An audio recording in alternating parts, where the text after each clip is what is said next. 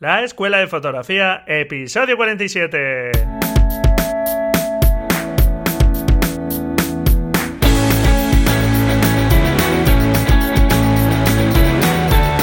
Que son mis ojos, mi tesoro, que es mi Dios, la libertad, mi ley todo el mundo, mi única patria, amar.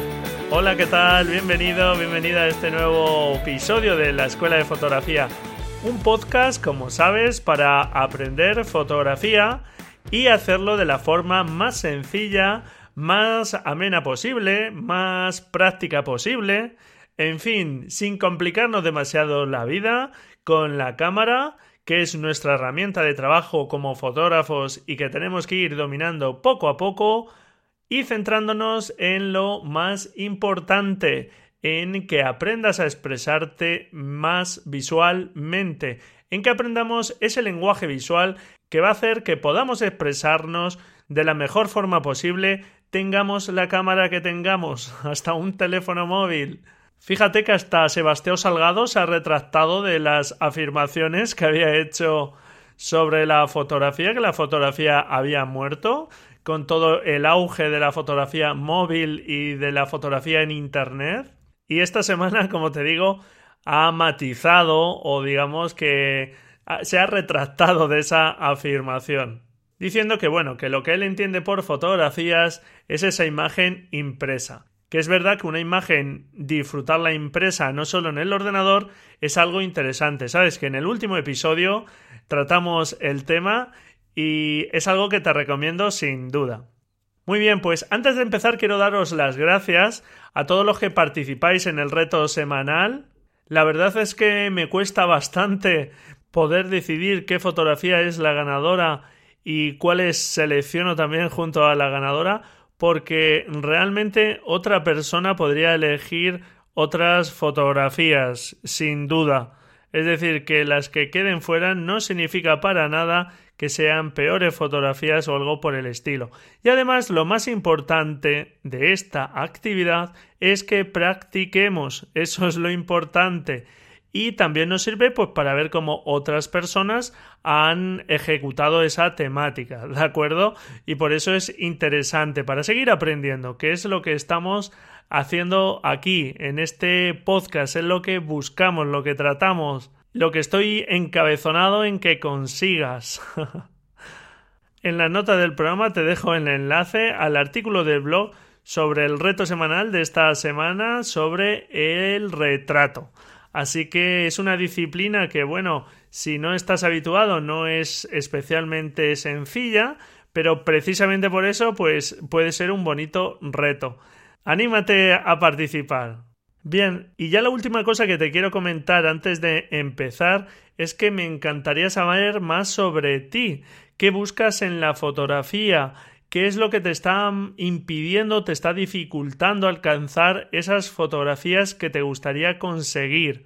Así que tanto en los comentarios del episodio como en la página del blog de imagen.com barra contacto, el de recuerda THE de imagen.com barra contacto, me puedes hacer llegar pues tus comentarios para que te conozca un poco mejor. Me encantaría saber más sobre ti y así poderte ayudar en la medida de mis posibilidades, naturalmente, pero estaría encantado de poderte ayudar todo lo que pueda. No lo pienses y espero tu comentario. y bueno, pues sin alargarme ya más, vamos a empezar con este episodio que es una práctica que, mira, te estaba recomendando que practiquemos, pues nada, hoy traigo aquí una práctica sobre una disciplina de la fotografía que es, creo, muy interesante. Estos últimos años está muy de moda, que es la fotografía nocturna.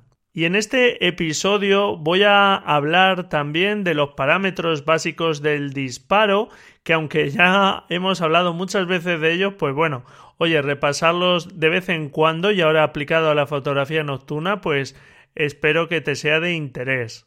Y realmente, pues bueno, aunque la teoría que hay detrás de la fotografía nocturna se puede llegar a complicar bastante, Vamos a ver en este episodio cómo empezar en la fotografía nocturna con una fotografía nocturna urbana, que es algo más sencilla, y bueno, pues vamos a dar las pautas del material necesario, etc.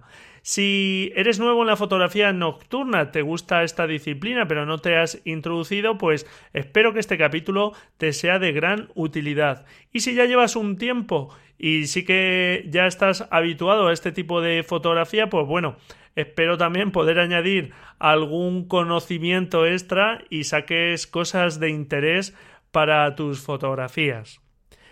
Como te decía, te aconsejo que empieces por la fotografía nocturna urbana.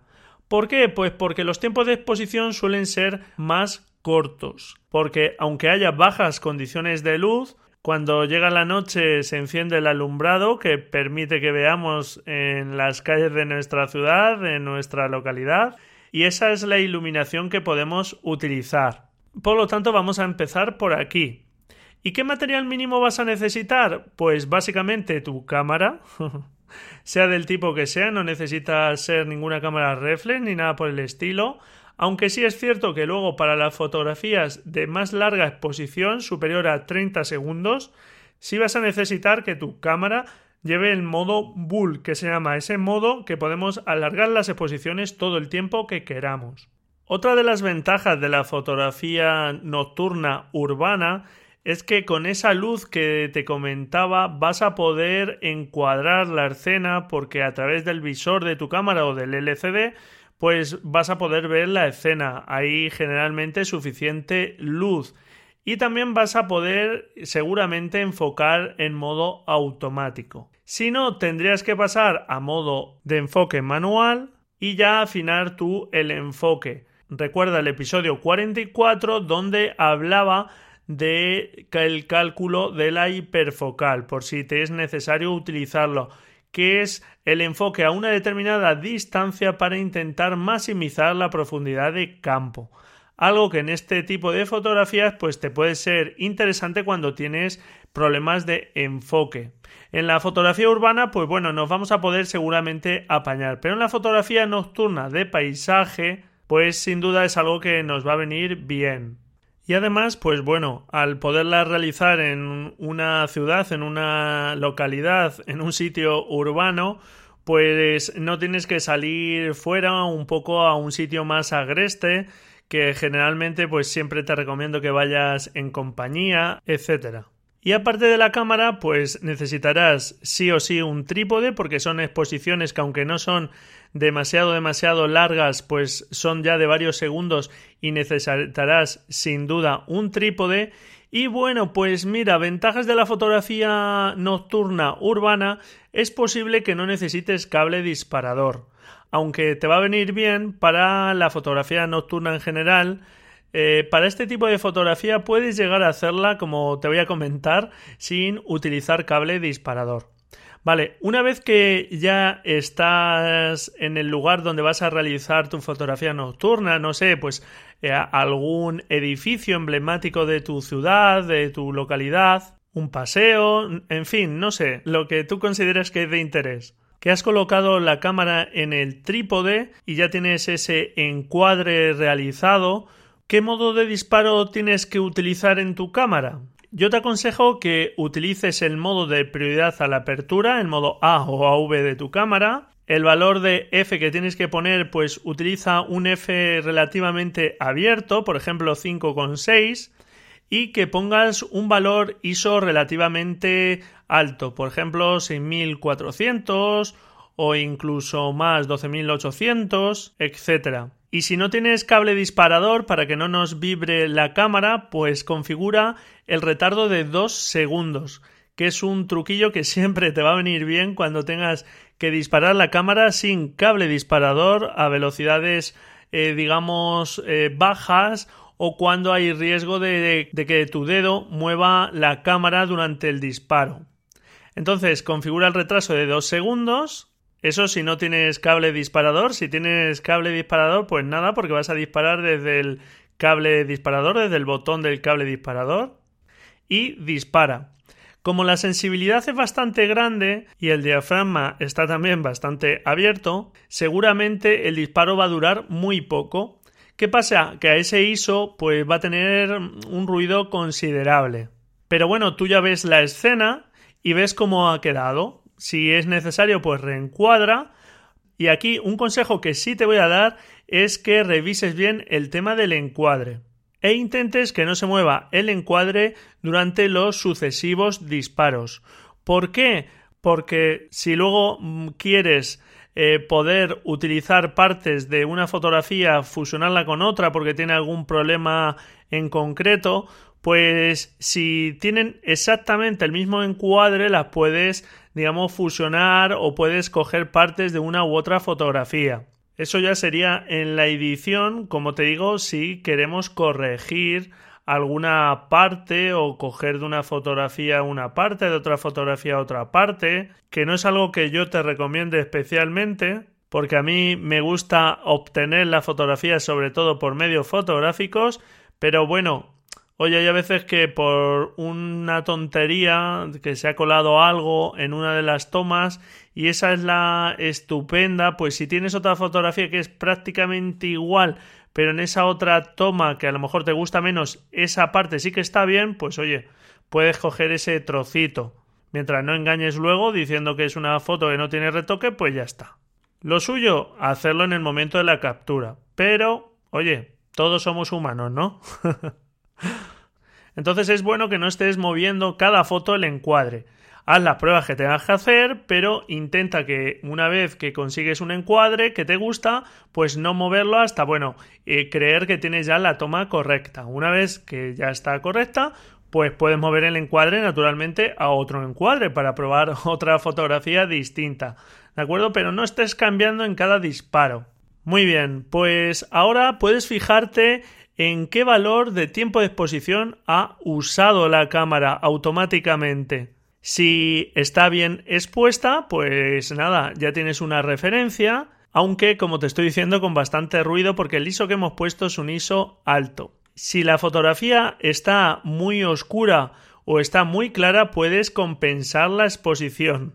Recuerda que esto es algo que puedes utilizar con los modos semiautomáticos para decirle a la cámara que automáticamente la cámara, una vez que haga digamos, la medida de la exposición, pues sobreexponga o subexponga un poco la cantidad de luz que va a entrar en la cámara. La compensación de la exposición ya la vimos en el episodio número 5. De esa forma estamos ajustando la medida que hace automáticamente la cámara sin complicarnos con el modo de disparo manual. Imagínate que el disparo ha sido de un segundo. Pues algo que podemos hacer es bajar el ISO de 12800, por ejemplo, a la mitad, 6400. Es decir, estamos bajando a la mitad la sensibilidad del sensor, con lo cual va a necesitar el doble de luz para que la exposición sea la misma. Como estamos en un modo semiautomático, si bajamos de 12.800 ISO a 6.400 y la cámara medía un segundo para 12.800, ahora lo que va a hacer automáticamente es tener el disparo dos segundos, ¿de acuerdo? Y ahora te dejo pensar, si fuese así, si bajo a 3200, la sensibilidad de la mitad, ¿cuánto tiempo tendría? Pues si a 6400 eran ya 2 segundos, a 3200 ISO serán 4 segundos, el doble. ¿Y a 1600 ISO? Pues el doble de 4, 8 segundos, ¿de acuerdo? Todo esto lo hace la cámara de forma automática. Aunque tú podrías fijarte en esos valores y poner el modo M, el modo manual, y ajustar tú la cámara con esos parámetros. El resultado va a ser exactamente el mismo. ¿De acuerdo? Y para entender cómo funciona la exposición en tu cámara, te das cuenta cómo la cámara automáticamente, cuando utilizamos uno de los parámetros y configuramos nosotros uno de los parámetros, en este caso el ISO, pues ella juega con los otros parámetros. Como estamos en modo de prioridad a la apertura, le hemos puesto también fijo ya un valor que era de 5,6, por ejemplo, un valor de ISO que hemos ido fijando nosotros también, pues eso no lo puede mover, solo tiene el tiempo de exposición para poder ajustar la exposición y que sea correcta. Te recuerdo que en el episodio número 2 hablé ya, desde el principio quise dejarlo claro, de los parámetros fundamentales para controlar la exposición en tu cámara, que es lo fundamental.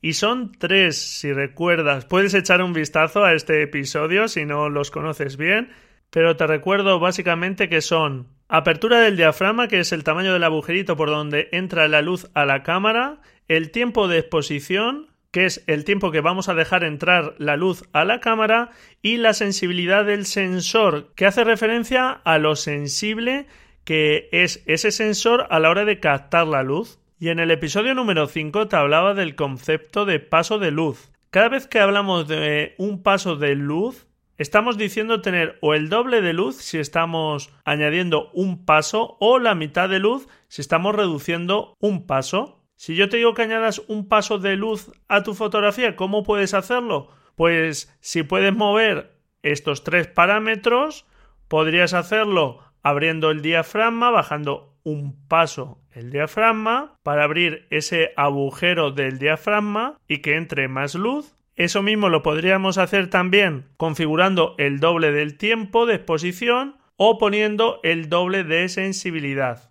Y a la inversa, Quitar un paso de luz sería reducir la luz que entra con cualquiera de estos parámetros. ¿De acuerdo? Si una vez que tenemos ese 1600 ISO a 8 segundos, lo que hacemos es cerrar un paso el diafragma, es decir, pasar de F5,6 a F8, recuerda la escala que comentábamos de los parámetros de exposición, estamos cerrando ese agujerito a la mitad y por lo tanto si estábamos en 8 segundos, la cámara va a tener que pasar a 16 segundos. ¿Te das cuenta? Todo esto lo hace la cámara automáticamente por nosotros si estamos en el modo A o AV de la cámara. Ahora, esto que está haciendo la cámara por nosotros es lo que realmente luego vamos a tener que aplicar si queremos hacerlo con un control absoluto nosotros, por ejemplo en la fotografía nocturna de paisaje, utilizando el modo manual con una ley que se llama de reciprocidad. Menudo nombre, ¿eh?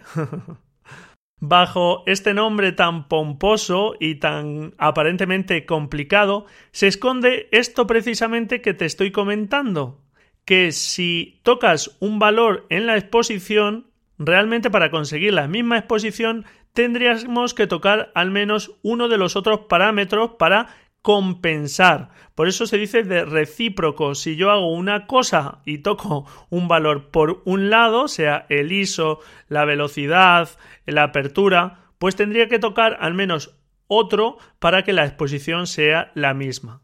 Si uno de ellos lo toco y me deja entrar menos luz, tendré que tocar uno de los otros para compensar esa caída de luz. Por ejemplo, si la sensibilidad se reduce a la mitad, pues o bien el tiempo de exposición tiene que aumentar al doble o el diafragma tiene que abrirse el doble.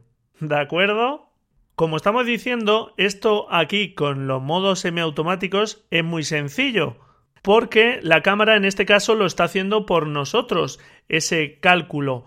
Pero si lo queremos calcular nosotros de forma manual, con esta ley de la reciprocidad, o si ya vamos a hacer fotografía nocturna de paisaje, que no nos va a valer este modo automático porque hay tan poquita luz que la cámara no nos va a valer la medición que haga, vamos a tener que usar ya sí o sí, en este caso no nos queda más remedio, el modo manual. Y vamos a tener que utilizar concretamente esta ley de la reciprocidad. ¿Para qué? Pues como las exposiciones con condiciones de luz tan bajas se pueden alargar, seguramente se van a alargar por bastantes segundos o incluso minutos, llegando incluso a horas, vamos a utilizar esta ley de la reciprocidad para tener un valor de referencia. Y a partir de ahí, pues ya usaremos esta ley para calcular la exposición correcta. Utilizando valores ISO más convenientes para tener menos ruido y los valores de tiempo de disparo y apertura del diafragma que necesitemos manteniendo la misma exposición. Así, vamos a empezar utilizando ISOs altos a poner un tiempo que creamos conveniente, por ejemplo, pues 30 segundos, con un valor de f relativamente abierto, vamos a empezar, para no alargar mucho la exposición, y un ISO alto.